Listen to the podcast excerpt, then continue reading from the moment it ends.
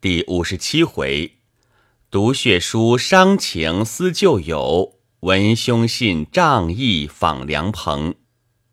话说于承志正因不知文府消息，无从访问，今见乃公，欢喜非常。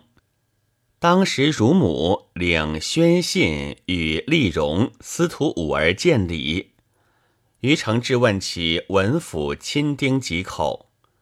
宣信道：“文老爷祖籍江南，寄居河北，并无弟兄。眼前五位公子都是张氏夫人所生，还有二位小姐是姨娘所生。姨娘久已去世。大公子名文云，二公子名文师，三公子名文琪，四公子名文松，五公子名文晓。”现在年纪都在二十上下，个个勇猛非凡。大四两位公子尤其足智多谋，人都呼为文氏五凤。文老爷年纪虽不足五旬，时常多病，颇有老景，兼之屡次奉旨征剿倭寇，鞍马劳顿，更觉衰残。近来淮南临海一带海寇得以安静。全亏五位公子辅佐之力，文老爷久要退归林下，因主上便在房州，尚未复位，所以不忍告归。大约主上一经还朝，也就隐退了。丽荣道：“二位小姐现年几何？”宣信道：“都在十五六岁。大小姐名书香。”许与林侍郎公子林烈为妻，二小姐名墨香，许与玉阳史公子杨衍为妻。现在府中都未出世。承志道：“五位公子可曾婚配？”宣信道：“虽都聘定，尚未婚娶。大公子自幼聘山南节度张老爷小姐张兰英为妻。”二公子聘潮州郡守邵老爷小姐邵红英为妻，三公子聘工部尚书戴老爷小姐戴琼英为妻，四公子聘许州参军尤老爷小姐尤秀英为妻，五公子聘柳州司马钱老爷小姐钱玉英为妻。这位张氏夫人就是河东节度使。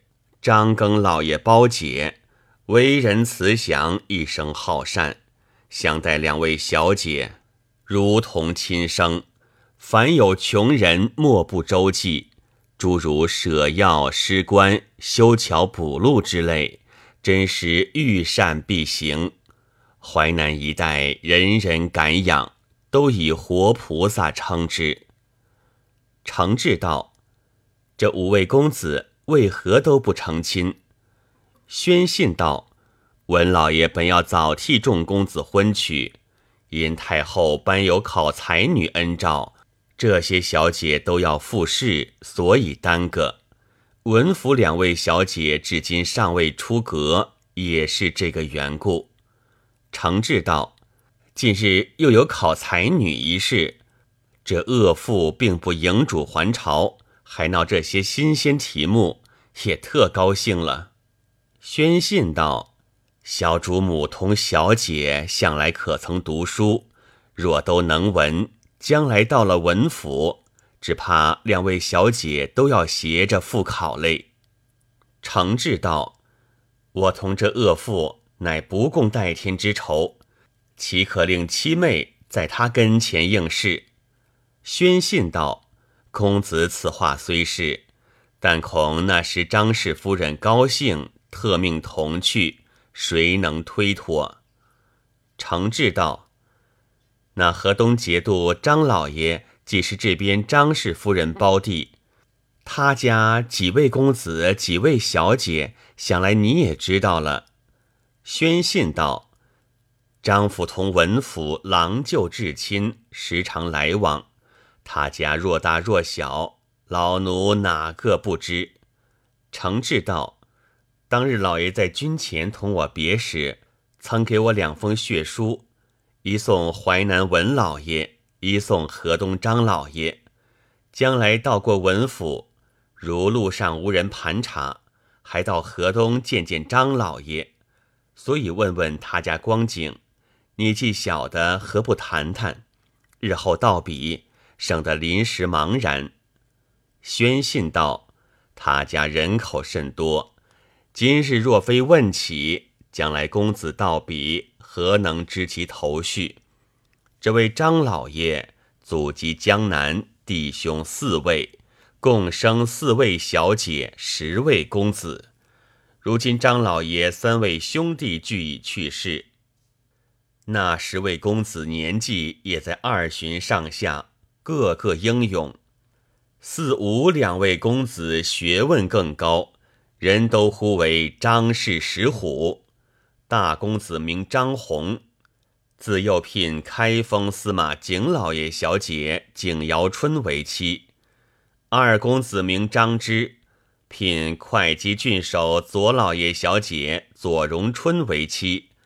三公子名张衡，聘剑南都督廖老爷小姐廖惜春为妻；四公子名张荣，聘武林参军叶老爷小姐叶芳春为妻；五公子名张香，聘户部尚书厉老爷小姐厉锦春为妻；六公子名张举。聘吏部郎中邹老爷小姐邹婉春为妻，七公子名张条，聘常州司马施老爷小姐施艳春为妻，八公子名张琴，聘兵部员外刘老爷小姐柳瑞春为妻，九公子名张芬，聘太医院潘老爷小姐潘丽春为妻。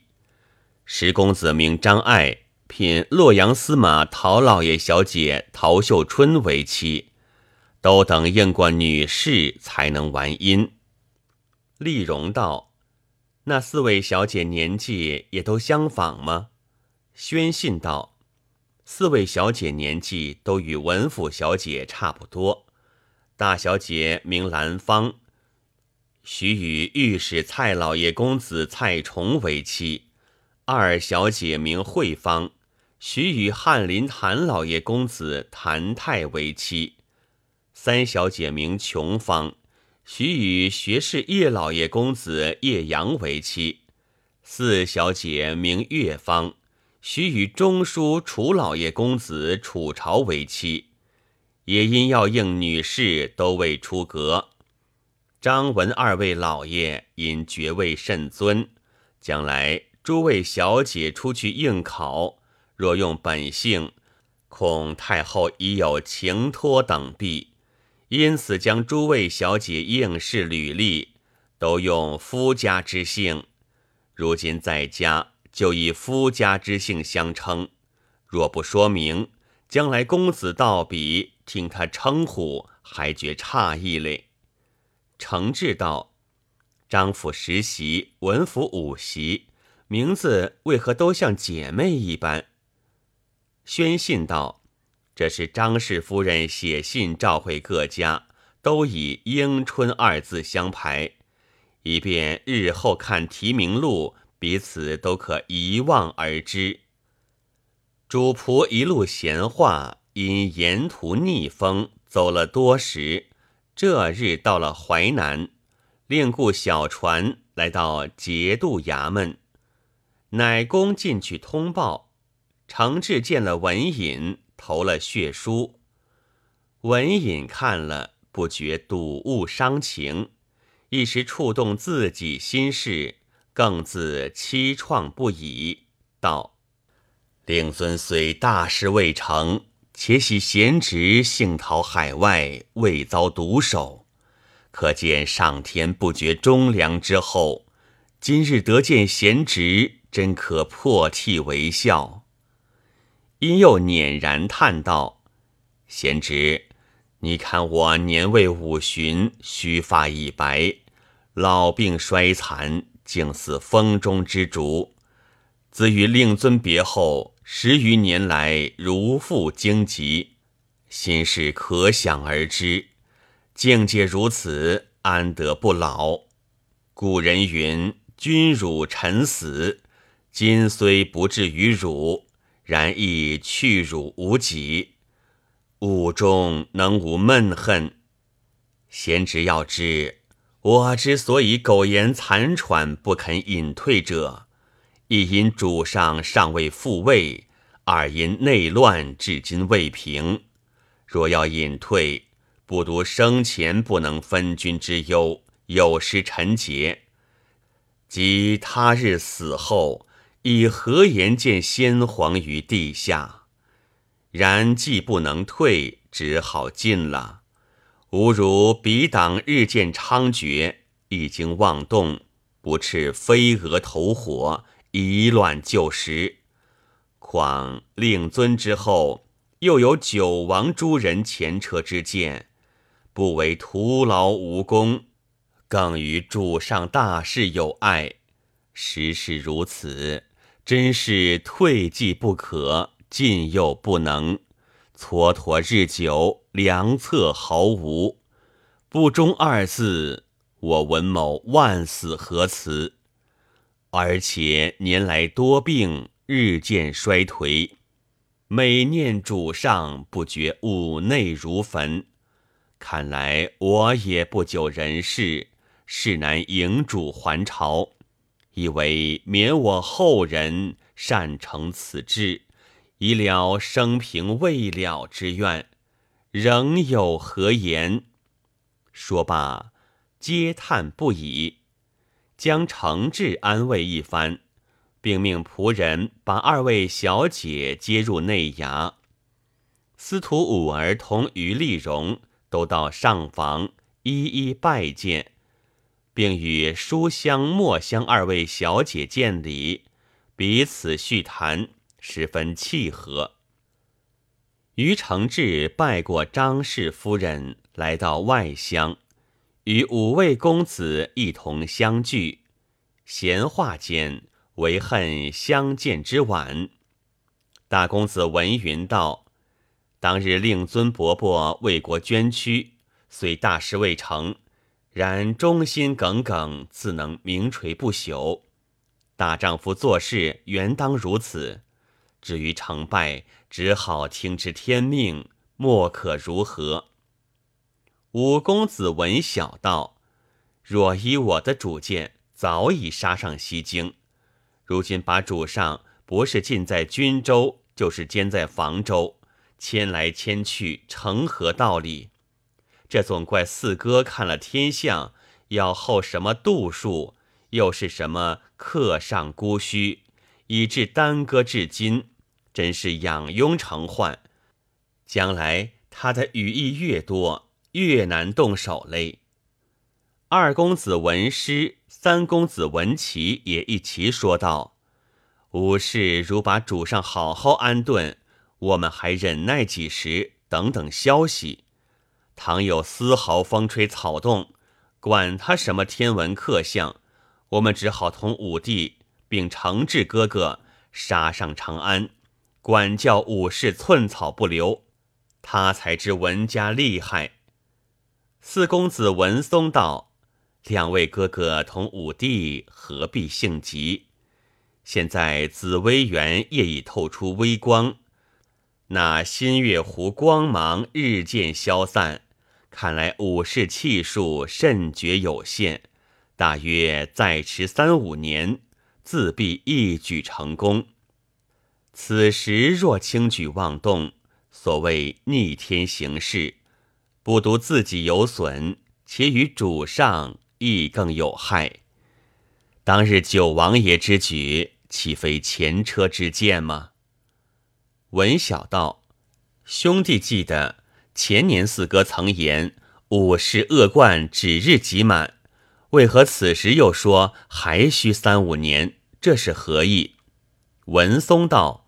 当日我说武士恶贯即满者，因新月湖光芒已退，谁知近来忽又吐出一道奇光，紫薇园被他这光欺住，不能十分透露，因此才说还需三五年方能举世。这道奇光，我闻那些臆断之徒都倒以为回光返照，哪知却是感召天河所致。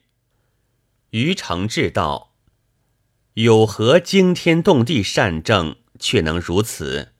文松道：“我因这事揣度许久，竟不知从何而至。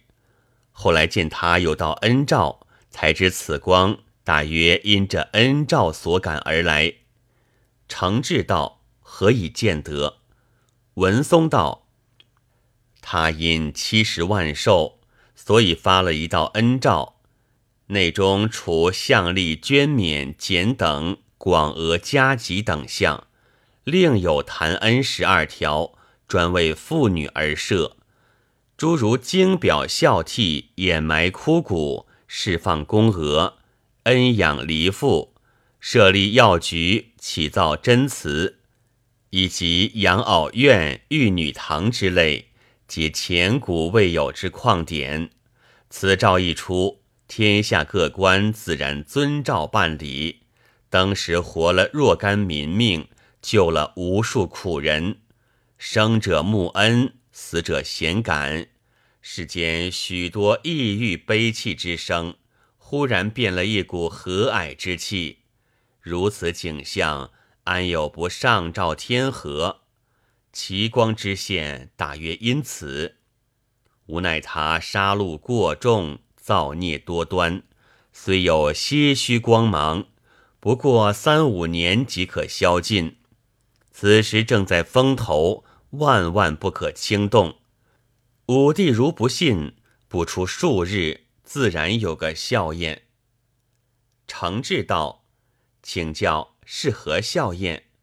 文松道：“小弟连日夜观天象，陇右地方似有刀兵之象，但气象衰败，必主失利。据我揣度，此必陇右史伯伯误听谣言，以为新月湖回光返照，意欲独立秦王，见此奇功。”哪知轻举妄动，却有杀身之祸。正在谈论，果见各处纷纷闻报，都说陇右节度使使意谋叛，太后特点精兵三十万，命大将吴九思征剿。众人听了，这才佩服文松眼力不差。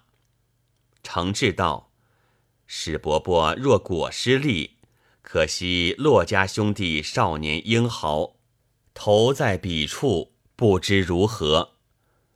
文云道：“莫非宾王伯伯之子？兄长何以知其在彼？”程志道：“当日先父同骆家叔叔起兵时，小弟与骆家兄弟都在军前，后因兵马大伤，事机不能挽回。”先父命弟投奔淮南，骆家兄弟投奔陇右。此时若史伯伯失利，岂非他意在内？文晓道：“我们离得过远，不能救他，这却怎处？”